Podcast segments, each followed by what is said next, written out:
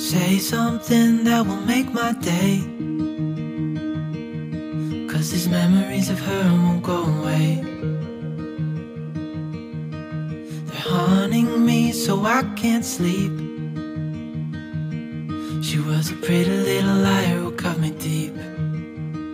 是在过年的时候，在哪一年过年？大概是一八年过年吧，就是半夜，你知道吗？我和我奶奶住，当时已经十二点多了。他当时问我，他说：“哎，你明天来不来我家？因为我们两个就是家离得比较近嘛，就是老家。”我说：“去你家干什么？”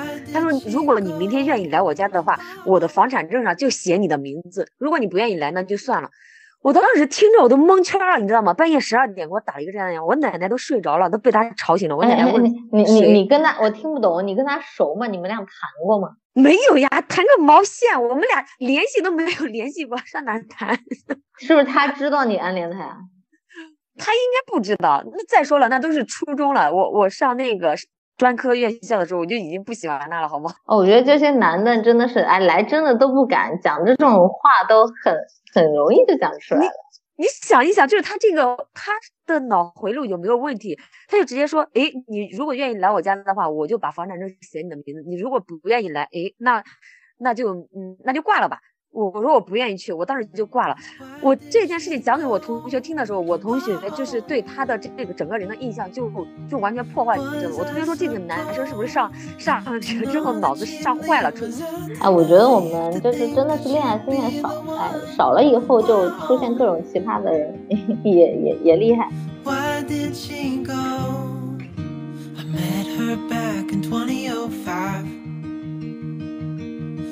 Was your crooked little smile that caught my eye. Time went by and it was her and I. She promised me to never leave my side.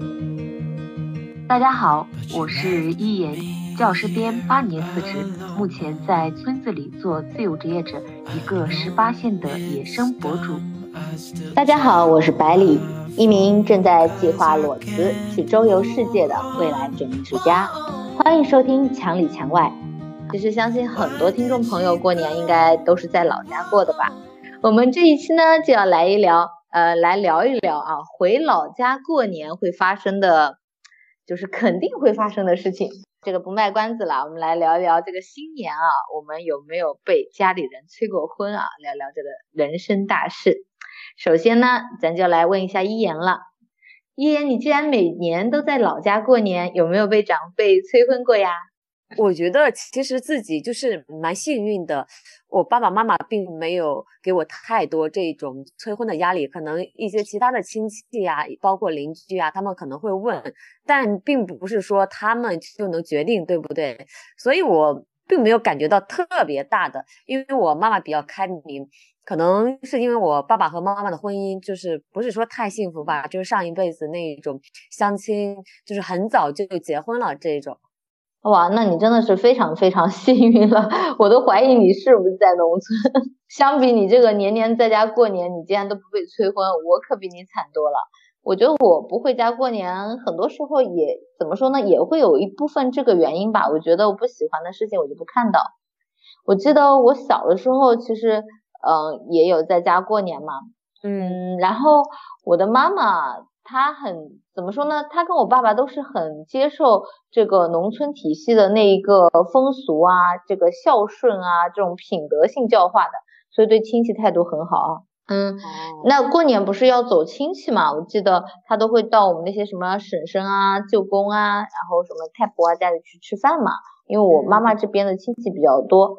我记得以前就是一堆人围在一起说这些话的时候，我都会很尴尬。哎呦，原来我还有那么多小白兔的时候，我会很尴尬，我都不知道怎么回。然后后来就是我妈说，现在大家都觉得我越来越厉害了。我记得在饭桌上啊，他们就会问你说啊，年纪这么大了也不结婚。我外公也会说，有一次我外公还很生气的。外公嘛比较强势好一点，但是我真不明白的是那些。就是七大姑八大姨，就是那种我我外婆的兄弟的谁谁谁也会来讲，就很奇怪，就舅公吧。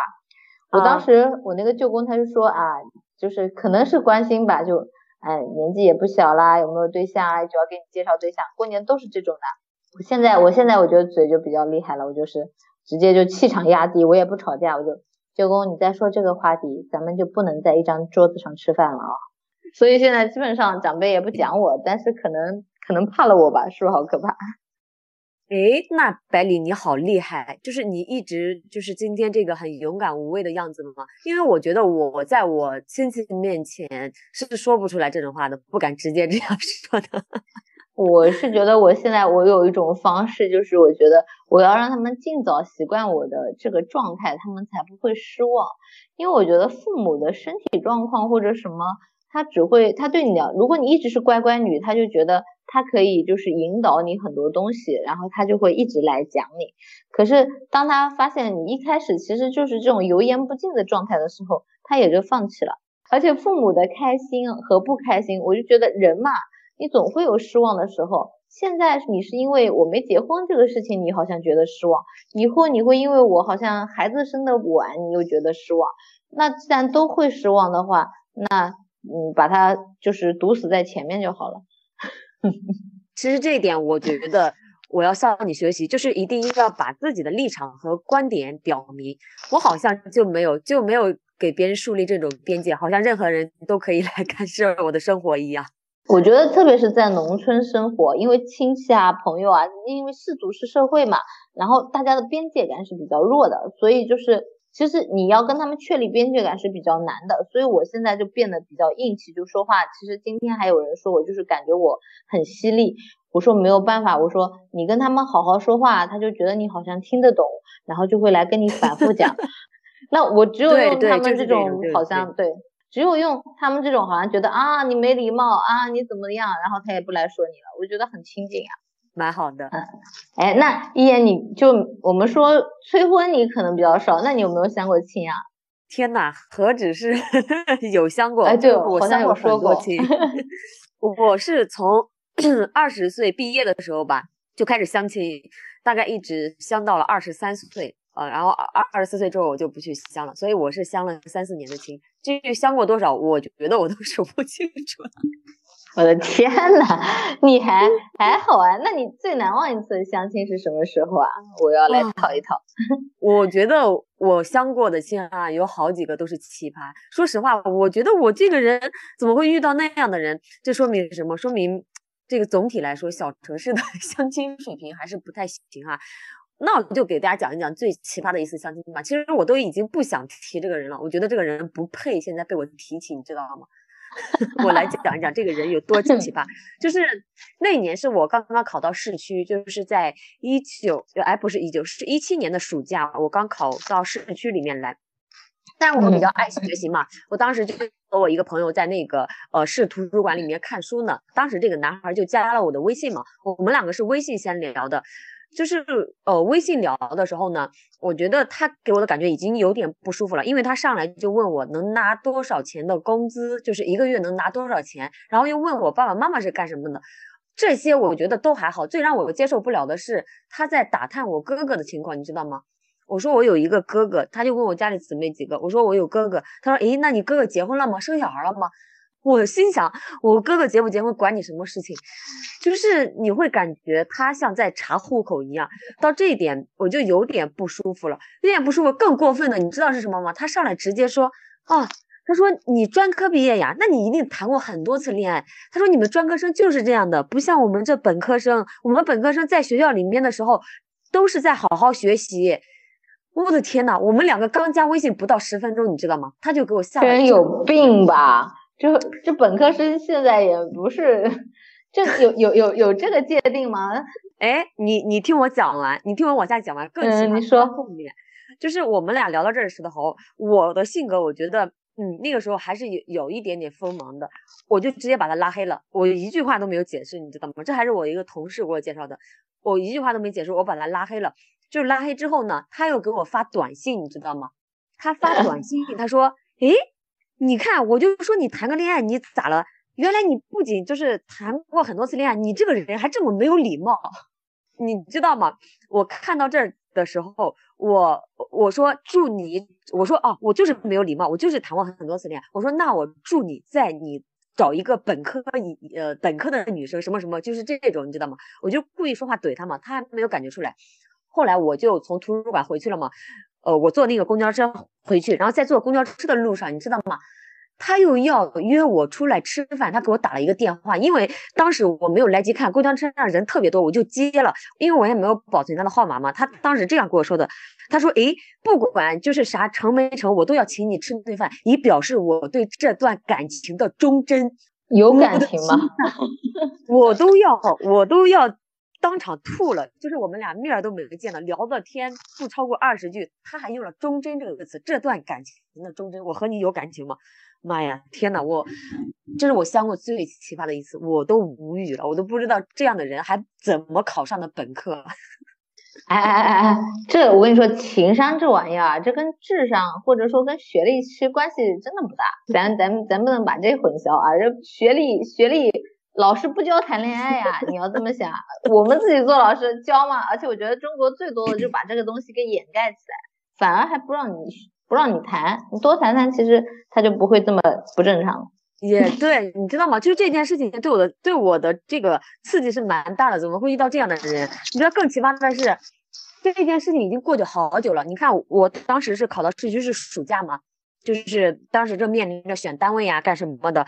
结果你知道了吗？都就是已经到了第二年的快放暑假的时候，五六月份，就这件事情已经过去了一年，你知道吗？有一天我突然接到一个陌生的号码。我就很自然的接，因为我当时就是还在学校里面工作嘛，很有可能是学生家长打来的。我那个时候带着班主任的，陌生号码我肯定要接的嘛，而且是我们本地的。我一接，你知道吗？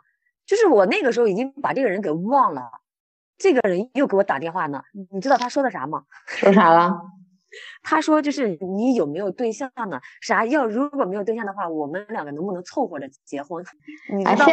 现在男人都咋想的嘞？哎，不不能应该是打死男人。我当时大部分，当时你知道吧？我当时就是把他在电话里臭骂了一顿，然后就直接挂了。因为我那一次就是和他微信聊的时候，以及短信聊的时候，我觉得我都没有骂过你，我都没有把我的观点表达出来。至于具体骂的什么内容。我说不太清楚了，就是不带脏字的骂人，但是我把他真的骂了一顿。我 我觉得很好，这就是个了结。你看你一直憋着多难受，就要骂一骂。对呀，听着还挺爽。讲到这儿哈，我还要给大家讲一个我的八卦。百里想听吗？你说说说。就是我在上初中的时候吧，嗯，我挺喜我暗恋的一个男生，你知道吗？就是挺帅的那种。嗯，就是在心里面暗恋嘛，然后后来就没有然后了。后来我都这个工作了，你知道吗？嗯，今天他突然加到我的微信，我们俩就聊天呢。然后他说他在外地工作，我的天呐，就已经变成了很油腻的那种 男生，就上来直接给我发张照片，我都愣了。再后来呢，呃，我那个时候也在市区工作，就是有一次我和我同学看电影回来，他突然给我打电话。问我有没有男朋友呢？我我说没有。他说那你呃愿不愿意做我女朋友？我说不愿意，因为当时就是已经对他没有初中时候的那个感觉了嘛。然后所以我就说我不愿意。结果我我说完我不愿意之后呢，他也就没有再和我联系了。他就已经完全毁灭我心中那个当时的那个初中时候的美好印象了。就是在过年的时候，在哪一年过年？大概是一八年过年吧。就是半夜，你知道吗？我和我奶奶住，当时已经十二点多了。她当时问我，她说：“诶，你明天来不来我家？因为我们两个就是家离得比较近嘛，就是老家。”我说：“去你家干什么？”她说：“如果你明天愿意来我家的话，我的房产证上就写你的名字。如果你不愿意来，那就算了。”我当时听着我都蒙圈了，你知道吗？半夜十二点给我打了一个这样的，我奶奶都睡着了，都被他吵醒了。我奶奶问：“你你你跟他，我听不懂，你跟他熟吗？你们俩谈过吗？” 没有呀，谈个毛线！我们俩联系都没有联系过，上哪谈？是不是他知道你暗恋他呀？他应该不知道。那再说了，那都是初中了。我我上那个专科院校的时候，我就已经不喜欢他了，好吗？哦，我觉得这些男的真的是，哎，来真的都不敢讲这种话，都很。很容易就讲出来了。你想一想，就是他这个他的脑回路有没有问题？他就直接说：“哎，你如果愿意来我家的话，我就把房产证写你的名字。你如果不不愿意来，哎，那那就嗯那就挂了吧。”我我说我不愿意去，我当时就挂了。我这件事情讲给我同学听的时候，我同学就是对他的这个整个人的印象就就完全破坏，你知道吗？我同学说这个男生是不是上上学之后脑子上坏了？出哎，我觉得我们就是真的是恋爱经验少，哎，少了以后就出现各种奇葩的人，也也也厉害。就是这个男孩，就是在前几年的时候早已经结婚了。我的天呐，我就是觉得啊，脑子 进水了，是吧？你想一想，我们两个毕业之后连面都没见过，然后让我上他家说房产证写我的名字，我的天！他可能就是这么开玩笑，也有可能半夜十二点给我开玩笑吗？我觉得可能就是家里催婚吧，这过年催婚压力大，也有可能啊。但是我觉得就很奇怪，那你要是真的喜欢的话，你应该有所行动呀。对呀，就任何 表示行动都没有。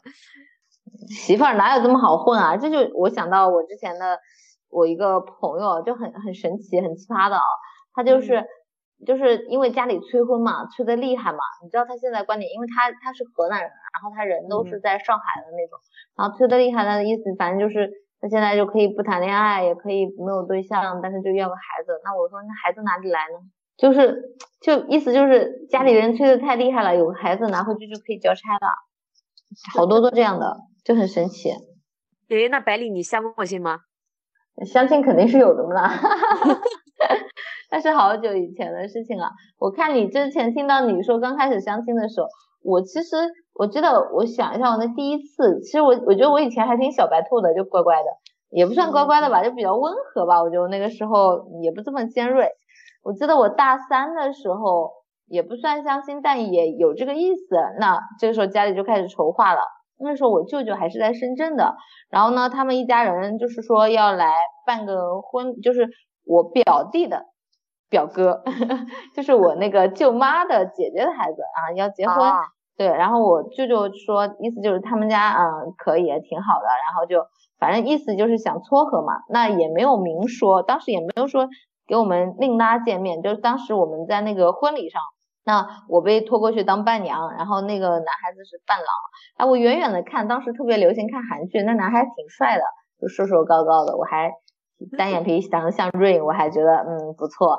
但是因为你也知道我不主动，然后又不会，然后然后之后啊，可能被他们推荐的吧，那男孩子后来加了我的微信啊，加上那时候还是短信呢，都没微信，你知道吗？那时候好早了。然后大三那个时候，然后他就开始就是聊天，但是那个比较厉害的是什么，你知道吗？那个时候我也是考教师考编，我记得大四的时候是过了半年才加我的，好像是。然后呢，问我有什么爱好，他过来跟我打游戏，你知道吗？那我觉得这简直是深度网恋，你知道吗？还没练起来呢，他过来意思就是陪我打游戏。那个打游戏，我当时我记得打网游，当时还在玩那个天龙八部。然后他就过来陪你，就是打各种打了一些副本吧，差不多。我后来就考编以后，我就不怎么玩这个游戏了，就没意思。然后我们短信还是会怎么聊的，但是感觉就是你想想看，就一直没见面，那我总觉得有什么不对，也没有说什么，就是也没有确立关系，你知道吗？那我我不是跟你说，我第一年过年其实是在深圳过的嘛。然后其实我当时是去舅舅那，我我觉得我可能还是想见见这个人，然后我就去了啊。嗯，就见了一下吧，就觉得也还可以。然后之后就这个见这个一面就没有之后了。我觉得这男的有可能有点网瘾啊，网瘾少年那种，可能就是那种情怀呢，就是那种网上挺会来事儿的，现实可能就不爱见面的那种。然后那总觉得感觉有点怪怪的嘛。然后当后来就，但是不知道为什么，我总觉得我俩感情没到，就就根本就没有确立，也没有说要你做女朋友啊或者干嘛，就聊就是那种。聊个天儿的那种，我的舅妈就发信息，就反正打电话，意思就是让我不要拖着人家，就是他妈妈都把都把那种什么金饼啊、金项链啊，说他妈买了好多黄金呢，因为他们那边就潮汕的风俗就是就是你手啊脚啊要戴一堆金链嘛。我当时就愣了，我在想，这我我俩这算啥呢？就感觉就见了一次，还不是就就就俩小时都没有。怎么就就感觉要我们俩就把这事儿给定下来，就得订婚了的那种了，就很崩溃，你知道吗？我就觉得好好急啊！我觉得我没有谈恋爱，咋就已经要订婚了呢？我就说，我就觉得不行。然后他他就后来就是我舅妈就就一个劲的逼你的那种感觉，就是感觉就是他们介就是他们好像有这个介绍成分，反正意思就是你要是要不合适就把人家就不要拖着人家。那我后来想想，我就当时嗯有脾气嘛，我就觉得那算了，那就不行了，那就不嫁了呗。因为我总觉得结婚最重要的是咱两个人的事儿，怎么搞着搞得亲戚老妈都比他还着急。那你说了，你自己不过来说，呃，对不对？不过来说要要怎么样？好啦，怎么怎么你父母都过来讲了，就很奇怪啊。那我觉得这种这种相亲就很奇怪，怎么就是家长好像比你当事人更上心，然后就会导致你觉得你的感情没有自然的发生到那个程度。而且你有没有发现，好像就是相亲的这一种哈、就是如果你们俩就是只是聊聊天，正在相处，他们就认为你们俩是是快要结婚了。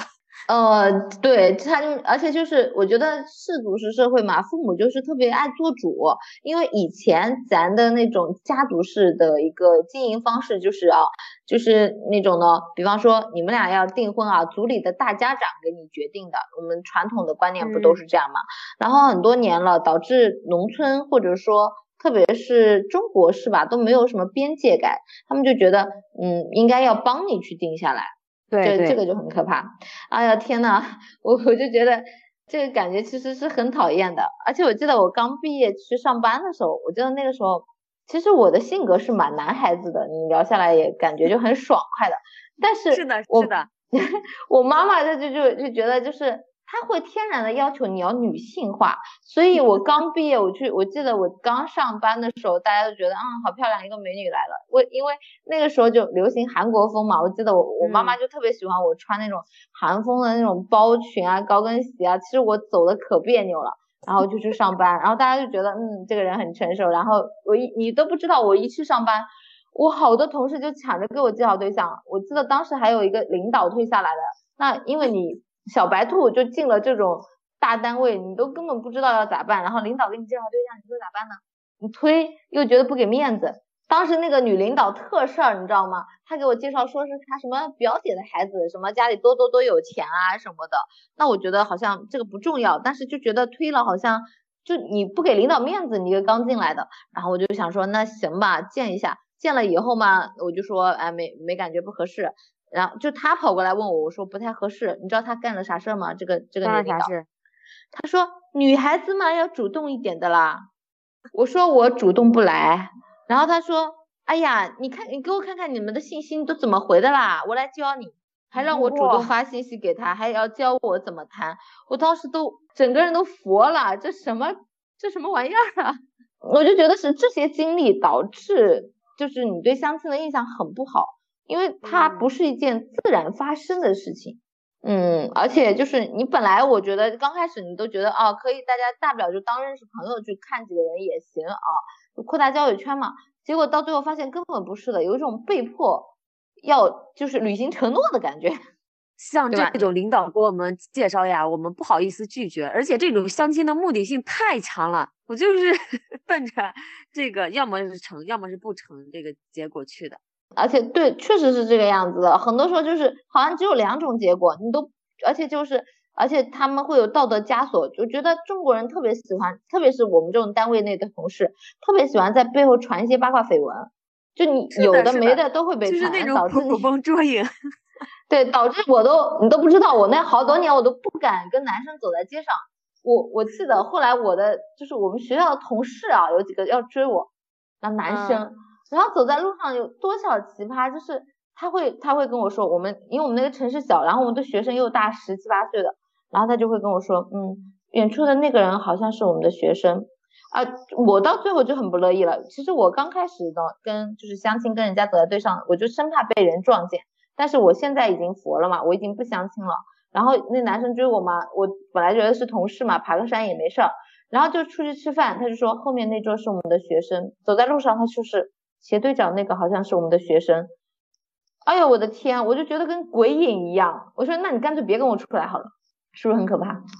所以我觉得我们这个城市我是待不下去了，因为我我也是，我觉得有一部分离职还有因为这个，我觉得我需要透气，我都没我都不是明星呢，但我已经得了明星的病了，就感觉你已经是个异类，就时刻被关注。哎，这让我想到了，就是之前我看过的一句话，好像就是一个嗯新媒体的作者写的吧，就是那种他说生活在小城市的人，就像穿了一件紧身衣，无论你走到哪里，就是浑身不舒服，浑身不自由的。对我这种感觉是一直持续了好几年，我都有这种感觉。而且你知道吗？因为我在小城市，对吧？我的学生又特别的大。我说实话，我们的镇上就是我们的市上好多就是什么呢？网红餐厅啊，因为我学生很大嘛，一毕业很多都嗯工作了，或者几年就回来工作了。然后他们审美也不错，因为是什么各种艺术专业的嘛，那些女生。然后他就开了那种网红店，我随便去吃个蛋糕，哎，又碰见学生，就很尴尬。你给钱了还是不给钱呢？我说要给钱就推半天，觉得好没效率啊。就很奇怪，而且就是太多学生了，就是我们那些学生太大了。我走在路上，就是你想想看，那个城市太小了，左边我的桃，右边我的李，我真是桃李满天下。就我我我就感觉我走路都是手脚都不捋不直了，就就很奇怪这种感受。是的，是的，我懂百里这种感受。而且他们对你的私生活格外关注，就很多很多人他会有一个要求你嘛，你是老师对吧？哎，那我们其实都算相过不少亲了，但是你有没有觉得为什么现在那么多大龄剩女啊，我们这相亲不成功的原因是什么呀？因为总是会有些人说我们是什么要求太高，你觉得是你要求高了吗？我觉得不是，我觉得我的 要求不高。就是他们一直说我什么呃，就是长得还可以嘛，就又是有有正式工作，就觉得我很挑。其实我真的不是很挑。我讲一下啊，因为我是比较有这种自己的个人想法，而且有自我追求的人。我是对自己的要求高，你知道吗？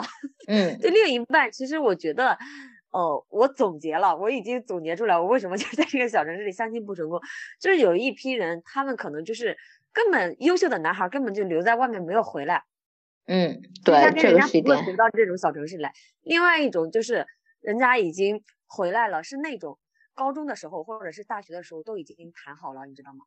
就人家都嗯谈好了，都不用去相亲。然后第三种就是我相的那种，什么歪瓜裂枣的啥样的东西。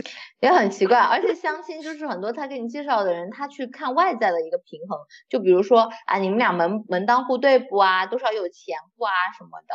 当他们没有关注一个，就是你可能内核里面的一个爱好的，嗯，就是有没有共通点这些东西。对对，我觉得他们关注的就是一些外在的，诶，只要你单身，他单身，你们俩条件差不多，好像你们俩就可以在一起。但其实不是的，因为我自己啊，我我一直是一个蛮有想法的，而且我也很热爱生活，我就是就是那种女孩嘛，我觉得反正不 不会轻易被屈服的。哎呀，太无意义了，而且就是我觉得这相亲，我以前觉得多认识点人，现在对我来说那不是向上社交，那叫向下社交，我根本无法兼容。我我觉得我各种东西都能谈，对面那个啥都不懂，然后就还得要带着就是社会的道德的一个层面来评判你的那种感觉。我觉得，就我为什么要去干这件事儿呢？我觉得这个蹭饭蹭的我也好难受。是的，是的，我也有这种感觉，所以后来我就不去相了，你知道吗？我不去相的时候，就是还得到这个介绍人 PUA 我，我的介绍人是是我是我同事，就是他给我介绍对象，我不想去相了，因为我在相亲中，我觉得我总是受伤，还浪费我的时间，我为啥要去相亲？我这点时间我哪怕我情愿去睡觉，我情愿去看书，我都不想要再去见男人了，真的，我当时就这种感觉是。所以有一次，我我同事给我介绍对象，就其实这个同事她老公嘛，就是和我哥哥就是在一起上班，就是我们两个还比较熟悉一点。他给我介绍对象，我不去嘛。他说：“那你不去，那你就是有对象。”我说：“我没有对象呀。”他说：“你没有对象，那你为啥不去相亲？”我说：“我不想去啊。”他说：“你不要找借口了，你绝对是有对象。”后来我就不想解释了，我说：“哎，那你说我有对象就有对象吧，好吧。”后来呢，就是这种我就不想解释了。再后来，你知道吗？我真的不想去了，我就宣告我这个呃同事，我给他讲，我说我真的有对象了。然后他们问我对象干嘛的，我还要编出来，你知道吗？其实我压根就没有对象，其实也是对自我的一种保护。因为讲到这里啊，我讲到一点，就是我被我们呃学校的男同事用一直发短信骚扰我，你知道吗？困扰了我挺长时间的这一件事情，所以当时在那个时候，我还让我的一个男性朋友去学校里面找过我，其实就是做给那个男同事看的，让他知道我有男朋友。诶，其那之后呢，从那之后他就不不再给我发这个消息了。结果过了一一段时间之后呢，他又开始了。就是这种。后来，所以我就向全学校宣布我有男朋友，而且人家问我男朋友在呃干啥的，我就说的有模有样，你知道吗？连房子在哪买的我都编好了。你的版本挺充裕啊。对呀。哎，我我觉得这也是一种方法，但是我觉得很很可悲，就是一个女生，你连选择单身的一个权利好像就没有，就没有这个平等权，就很很可笑。对，就是这种。你要么就得编出你有对象，要么就得我是我也不屑编，然后但是我就会比较硬嘛，然后没有人他们会因为大家都知道我比较奇怪，然后跟我说那个是说不通的，然后因为我反而会被我反洗脑嘛，我连孩子都不想生，然后他们就会觉得嗯你很奇怪，但是他没有说不赢我嘛，所以但是他就会自动把你划为异类，哎或者就是也会想要来就说服你小孩有多好，但是。小孩好，我知道呀，但问题是，我为什么一定要为了个孩子去结婚呢？也很可怕。所以我觉得这就是两代人不同之间的观念造成的。比如说我们的呃父辈，我们的爸爸妈妈，他们觉得结婚一定要生孩子的，孩子很重要。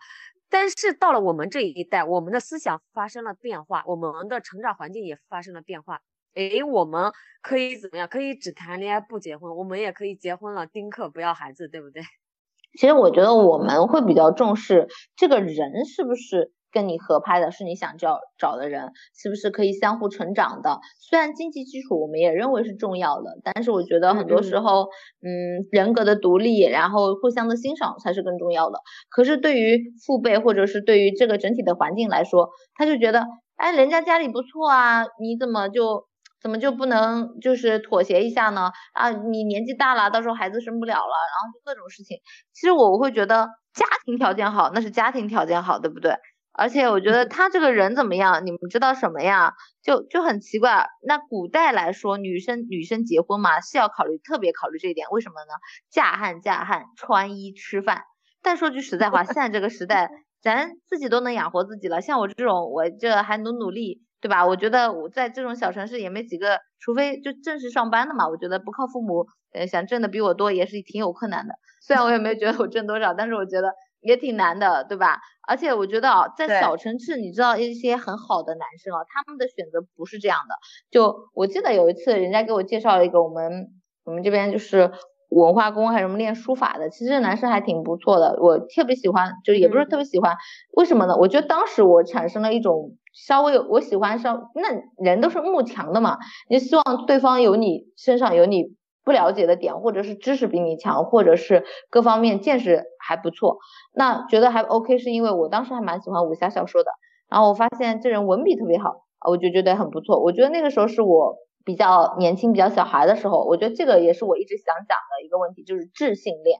哦，这是什么问题呢？就是你你就是你会去崇拜一些好像学识非常广博的人。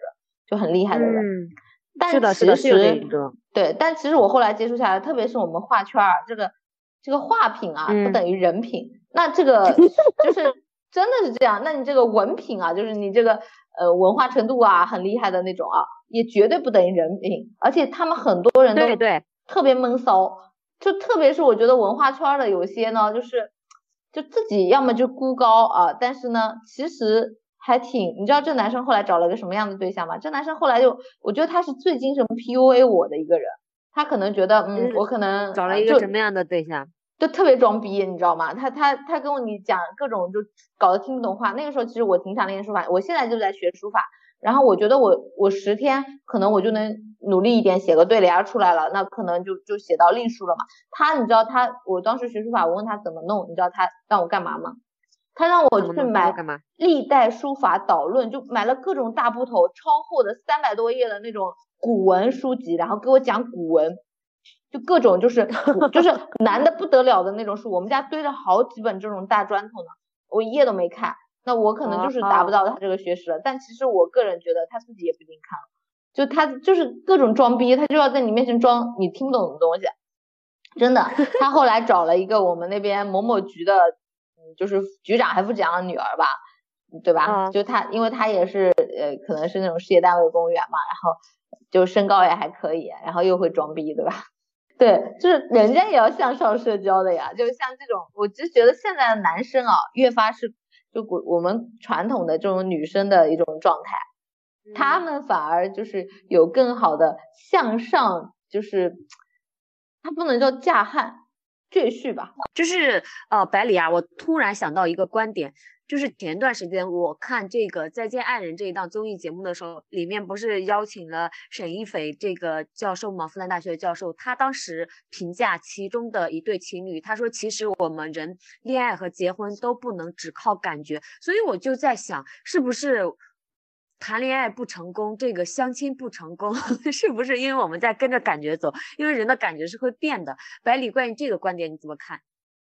我觉得咱就是太乖了，读书时候恋爱没好好谈，说实话没学会，你知道不？我都特别后悔，就是在年轻的时候没有多谈几段恋爱。真的，你看我那个时候，哦，读专科的时候吧，就是在二十岁就毕业了，在学校里面，哎呦，读师范都没有男生，也没有好看的男生呀。说实话，我相亲之后也没有遇到过好看的男生，然后毕业了就开始相亲，相的那都是啥呀？然后 我觉得命挺苦的。我就问他，我说那沈一斐说咱不能只靠感觉，你感觉都没有好好感觉呢，你怎么谈呀？你你婚后再去感觉别人，你这不都出轨了吗？对吧？你只能放婚前感觉啊，可是你这个结婚他又不是只看感觉的了，他看的是什么？看的是。平衡就是你就像一块砧板上的肉，大家在各种博弈平衡称重量的，就是啊，你要么你家有钱，要么你家有有权，对吧？要么咱俩身高差不多，要么咱俩工作收入怎么样，都是在比这个的呀。谁看你的感觉呀？你的感觉重要吗？没有人关心呀。我我觉得是这样的，谈恋爱其实可以看感觉，但是结婚 就不能看感觉了。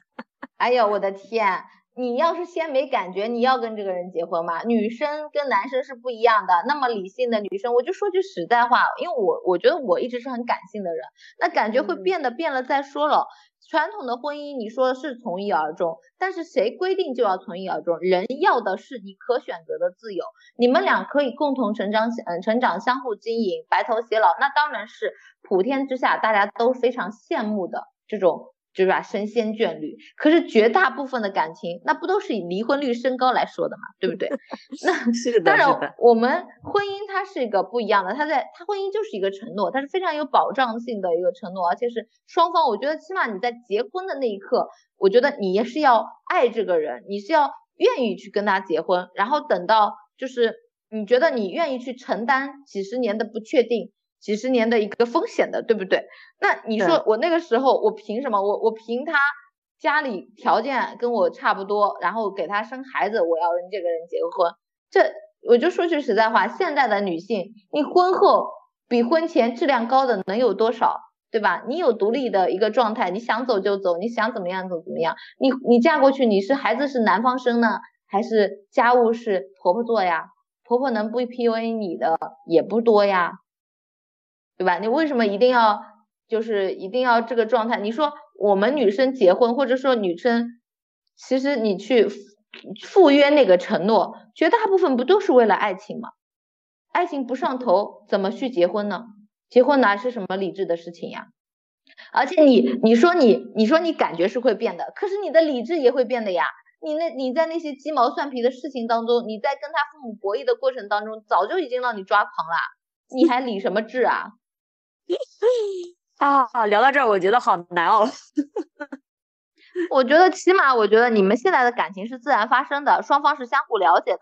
然后呢，你知道大家的大致习性，那以后怎么样，咱都是不能保证的。起码当下，你觉得我愿意信任你这个人，我愿意交托你这个人，我愿意跟你一起走几年或者是几十年，我就想跟你试试看，我就想看看我们俩有没有能完成这个承诺的一个可能性。那 OK，那就成交呗。对吧？你想那么理性，你说我们不能只有感觉，对，不能只有感觉。可是我觉得现在，特别是我觉得年纪大了，又不是什么小孩子，小孩子当然不能只有感觉，因为小孩的感觉是很多时候是因为他没有经历过社会，无法判断的。可是你一个成人的感觉，我觉得你首先你要知道你自己要什么，我觉得这个是很重要的。是的，是的，其实我觉得现在很多人啊，他都不是不知道自己 为什么结婚，因为有很多人他就是觉得，哎，大家都是这么过了过的，毕业然后就结婚，就相亲生孩子，你看看身边同龄人，大家都是这样过的呀，就是连自己还都没有想明白呢，然后就早早的步入了一段婚姻、一段感情。我觉得其实这种做法我不是太认可的。反正我觉得我自己是不会这样选择的。我觉得很可笑的一点就是，我身边也有同学，像现在这些年轻人越来越多父母操心嘛，因为大龄剩女多嘛，然后他就大一、大二就给女女孩子就各种相亲啊，然后介绍对象，早早定了，他们就觉得稳妥了。但其实我觉得这个我们这个人啊，你说读那么多年书读上来，对不对？连社会都还没有经历过很多东西，不是说你一定要去经历这么多男人，而是我觉得你要真实的去在跟这个社会上。建立你自己独立的完整的思考体系，你才知道你未来要什么样的生活，这样不是更稳妥吗？大龄剩女很多时候她考虑的是女性的生育价值，这天然的就是我觉得是一个男女不平等的一个状态。虽然我觉得这是这是比较重要的，因为我们这就是生理结构决定的。可是你为这个生理结构绑架那么多，其实就像说。啊，就像我们的工作一样的，他就会跟你说，啊，你这工作多好，有五险一金，能养老怎么的？我们二十岁就进去了，你考虑六十岁的事儿，太难了。那你中间这四十年怎么过啊？连个希望都没有。嗯，那就是这样的。我们从这个妙龄少女熬到绝经大妈，你看我二十岁进入编制。如果不出来的话，我是不是要熬到绝境？而且我觉得很多时候相亲这个事，不单单是给给我们或者成年你相亲对象的事，很多时候是一个父母的游戏，是一种就是父母他们社交的一个一个游戏或者说筹码吧。为什么这么讲呢？因为我觉得，嗯，就像我表弟啊，我有一个表弟，就我之前说那表弟，他去相亲，他他们家里也条件很好啊，然后第一个相亲。其实我表弟觉得那第一个女生就特别好，嗯，就很合适。然后他的父母又不满意，我觉得就是因为他父母觉得，哎呀，才相一次亲就满意啦，不多挑挑吗？人不都是这种心理吗？对不对？这这个他们没说出来，这是我猜的。然后父母觉得他可能就是身高不够，那毛病多少有点挑得出来的了，对吧？那问题是，就到底是他相亲还是父母相亲啊？你儿子都满意了，父母又就不满意，就很奇怪。我觉得这个 太常见了，就是我表妹，就是最近也谈了一个对象嘛，也是相亲认识的，然后不谈的时候吧，然后家里人又催，结果谈的时候呢，家里人又没有相中，又开始劝着分，哦，我觉得真的真的是好难好难。说到这个，我不只说相亲，我还说到就是这个父母干预度的问题，我觉得。甚至是这个婚礼啊，我们这边不是江浙嘛，之前就是很很奢靡嘛啊啊，一场婚礼办到几百万上千万，几百万的遍地都是，那送出去的礼金都是都是什么呃八八八八八八多少个零的对吧？然后什么保时捷啊什么送出手的，那我觉得那真的所有人都这么有钱吗？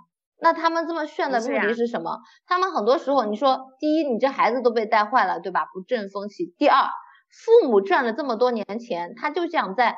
儿女结婚的时候秀一把，秀给自己的那些老老铁老伙伴看。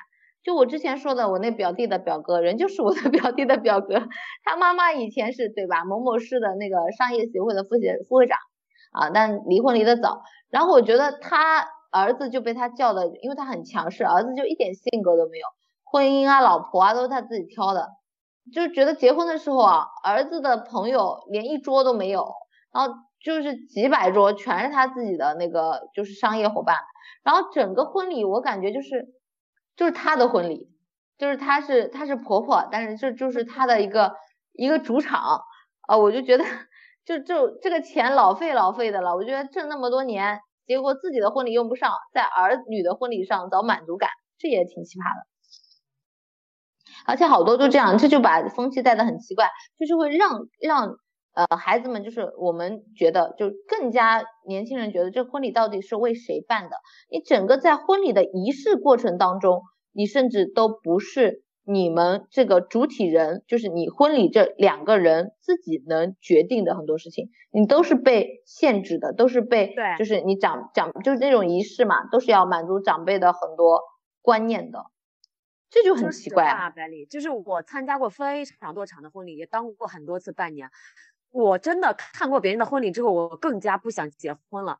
我觉得好没有意义呀，好没有意思呀。就是我的婚礼赛是做给别人看的，我就像一个演员一样，要被别人 这样弄那样弄，就好累。看到那种婚礼，我就觉得好好辛苦。其实我觉得都不如两个人就是简简单单的，就是办一个小小的仪式就行了，或者两个人出去玩，然后或者是就是两家人在一起坐坐。我真的看到那种又请司仪上台呀，又是找酒店呀，我真的好繁琐，好累，看着。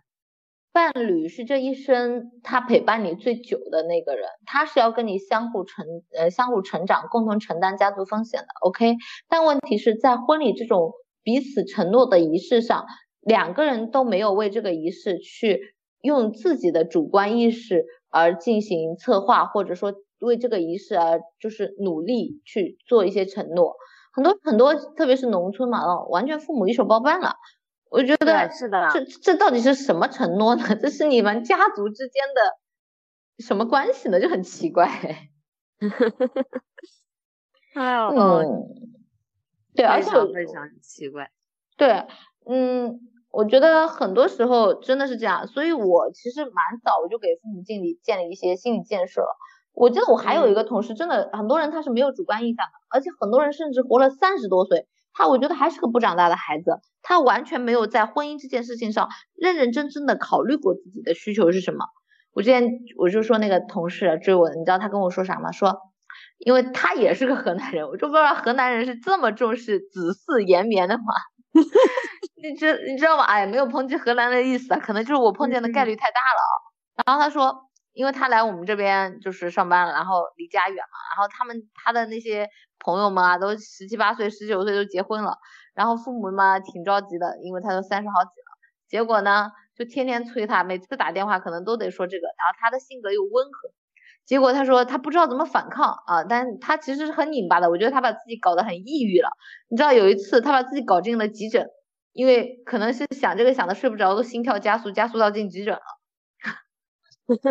是不是很奇葩，你知道吗？然后我就说，你既然这么讨厌，那你过年要么就别回家了吧。然后他不行，说咱们父母不一样，得回去。我说哪不一样啊？我父母也也很强制，难道父母我我不结婚，我父母高兴吗？那肯定不行，对吧？你知道他跟我说啥？他说，反正他的意思就是啊不一样的。然后他，我觉得这就是自己跳不出的坎。他觉得他要是对父母激烈一点，父母会生病啊什么的。我说呢，你早点让他们建立建立一个心理建设，他现在身体还好，对吧？你你你说了，他有个心理建设，你给他一个预期嘛？那你觉得他对你的 PUA 是有用的，他就一直 PUA 你，那到时候把你给搞抑郁了。而且等到你等到父母发现他努力没有用了，很绝望了啊，等个十年发现还没有用，那他身体是不是更不好？到时候以死相逼啊，那不是更糟糕吗？对吧？前期建立我觉得更好。对，其实就是你给了他们伤害你的权利，而且你给了他们希望，你又打碎他们，不是更糟糕吗？我觉得还有像一些嗯，可能行婚的，我觉得就是有时候还是一种方式吧，应该把父母的耐受度提高。你知道怎么提高耐受度吗？我大学毕业，我后来想清楚了，没几年，你知道，我不是在我房间，有时候过年就是，或者是有时候假期回去的时候，我都会听一些就女性的一些讲座啊，一些就是聊天的啊。然后我是边画画，我就边放着音频。我妈有时候进来打扫卫生，我就专门放讲婚姻的那一期。然后独立卫生的就会问她啊，你真的觉得你的人生过得幸福吗？然后我妈在打扫卫生的时候就若有所思，所所思，就若有所思啊。然后那个思绪飘飞，我觉得嗯，她觉醒了。你在 PUA 你妈，你在地方洗脑，我得洗脑呀！就我跟你说，做老师啊，就跟做传销一样，一定要会反向洗脑，知道不？不然没办法，就得被他们，因为他们也是没办法，没有自主选择权的嘛，被自己的那个道德观念啊、孝顺的这些农村观念给绑架了嘛。其实我觉得，如果他们一直这样，一直不觉醒也挺好的。我身边有很多人，诶。就过着这个小富即安的生活，很幸福呀。其实我身边也有我的好朋友，她跟她老公就挺羡慕的，就双职工家庭，嗯，学校两对老师，而且她嗯就是挺会沟通的嘛，就是心理心理老师嘛，然后就挺会跟他沟通的，然后就出了什么问题能解决。我觉得就是他们自己过上了自己的日子，还挺好的。我没有说不羡慕吧，只是我觉得。可能我的人生就没有办法过这种不冒险，就是，就可能我就是喜欢这种，嗯，可以让我这种，呃，觉得自己有点不一样的这种人生状态吧，或者说你喜欢的或者你想要的，就不是这种形式的。对，就是我觉得咱俩这点挺像的，就是让我有所期待的。就是如果说我能够这种按部就班、很安安稳的，可能这种生活对我来说好像没有什么吸引力。我其实前几年就算是我后来不相信了，但我觉得我内心是认可这个价值观的，所以我这十年我还干着老师。我觉得啊，我可能也会找个什么样的对象结婚，但是确实那些相亲的都，呃，可能是我有问题吧，不是他们有问题，太奇葩了。也也有可能是我有问题。呃，我觉得是我有问题，是我太不正常了。哎，我的错，我的错，我太优秀了，哎，就是我太挑了。哎，那就很奇怪，我想我想问问你哈，你就是会有年龄焦虑吗？呃，其实我觉得以前，特别是三十岁以前啊，当你很很被这种东西给衡量的时候，你的年龄焦虑会很大，会有的，因为你就觉得，嗯，他的社会好像都是要求你要结婚的，但反反而是现在，我觉得我现在是真的一点年龄焦虑都没有，因为我觉得你现在到底多大了？我都问一下，我不是比你大吗？不告诉你，哎呀，也快也快到也快了，反正我现在年纪不小了啊。但是我会觉得，你想想看，教书十年了，能不少，能能能能能是小姑娘吗？对吧？但是但是现在我真的是不介意，因为我会觉得你清楚的知道什么才是让你开心的，你清楚的知道你的身体、你的人生需要什么，你就不会那么轻易的被这些价值观左右。真的是跟我说，我说那么讨厌孩子吗？其实我说也不排斥，但是我还我觉得我还是会相信爱情的，就是我觉得我结婚只有一个可能。那就是，嗯，我一定是因为我爱这个人，我想要跟他，就是我觉得我们俩是能试着去完成一下这个承诺的，哦，去试试看，去能不能这个承诺就像一个，呃，一个副本吧，就，就是不知道能不能通关，但是我会愿意想说，我跟这个人一起去闯闯看这个关的。哎，百里，那你有没有想过，万一你永远都遇不到这个人了呢？我极大概率啊，我不能说极大概率，吸引力法则，嗯，遇不到也没关系啊，但我相信我会遇到的，有点虚。哎，我之前看过一句特别鸡汤的话，我要送给百里。好的呀。呃，他就是说对待感情，就是像他永远不会来那样生活，像他明天就会来那样期待。对，我觉得就是内心你要保有的期待，那是你对生活的期待和热爱，这个是很重要的。但是呢，呃，因为这就像我说我要去寻梦一样的，我觉得梦会让我整个人都发光，那爱情也是会让女人发光的呀，你不觉得吗？对吧？但是就是说，你看到那个人眼里都是有光的。对，但是就是说你现在说的就是你要。就是你来或不来，我都是这样生活的，我就是我，这个就是很重要的。我就不知道是不是我小时候家庭观念的影响啊？我觉得女性，特别是独立女性啊，我们努力到了现在，我们有自己的工作，我们能从一些体制内想要跳出来，我们想要给自己更大的价值赋能，那其实你的内心是在壮大的，对吧？你经济独立了啊，好不容易你到现在你经济独立了，你精神又独立了，你冲破了这么多障碍和枷锁。你好不容易，我们现在拥有了自己生命的掌控权，我们可以自由的对喜欢或者不喜欢的东西 say yes or no 的时候，难道你仅仅只要为一个养老或者孩子的问题而马上又要去妥协自己人生的主控权吗？如果这个人他不是你想要的人，如果这个人你在结婚的时候你都没有办法给予他一定的信任感，那你未来的生活多可怕呀？你知道你进的是什么样的圈子吗？是呀，我觉得，所以有人会说，婚姻是什么？是女人的第二次投胎。是的，但我觉得投胎这个是几率的，但我觉得可能是你的第二次股票基金，你要看 准。我突然想到，呃，之前就是讨论的一个话题哈，就是很多人说现在男孩子遇到自己喜欢的女生都懒得追了，我是有这种感觉的。为什么呢？我觉得现在就是有很多，呃。规规规矩吧，就是把这个人给束缚住了，很多条条框框。比如说，你们一旦在一起了，就会考虑很多事情，比如家里人同不同意，在哪买房子，房子要写谁的名字，可能想到这些就会让让人退缩了。你婚都不想结了，而且现在教育成本那么高，你想到一个生孩子成本那么大，你又要很努力的赚很多钱，离退休又远了。对呀。而且有了孩子以后，你可能选能选择的一个范围就会相对来说会少一点。当然不是说有孩子不好啊，那我觉得觉就是就是我们学生的时候没有好好谈恋爱嘛，对吧？学生的时代你啥也不管，拿着零花钱就能谈恋爱，对吧？男生拿块糖，哎，就能请女生看电影了。现在越长大，咱知道的越多，这个离爱情是真的越远了。毕竟爱情就像鬼嘛，谁也没见过。对。就是因为彼此会相互试探，猜忌他到底是不是真的喜欢我。嗯，对的，对的。但是其实这也就是这个世界最奇妙的之处啊！我们只当这个副本难度增加了呗，就是咱因为这个能力上来了，打怪升级的能力上来了，副本难度增加了，所以咱的需求也不一样了，对吧？你不能说我现在九十几级了，让回到让我们回到新手新手村去打怪呀，对吧？给你个十七岁的男孩追你，你这。也得看他有多帅，对吧？人性其实是很复杂的，就虽然其实世界是这个样子，但我觉得我们能做的就是，嗯，看清世界的真相，依旧去热爱它吧。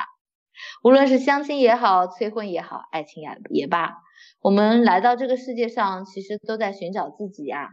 然后呢，寻找自己和他人的链接，去寻找我们与宇宙的关系。只有我们自己知道。自己想要什么，才能够更想靠近自己想要的生活吧。不骄不躁，听从自己内心的声音，一定会指引我们找到想要的人。最后，还是要祝大家新年快乐！如果喜欢我们的话，就订阅我们的小宇宙，让我开过金光的嘴来祝大家能够遇到那个同频的命中注定。新的一年，祝大家和和美美，早日脱单。这里是墙里墙外，我们与你一起探索人生更多的可能性。下期见，拜拜，拜拜。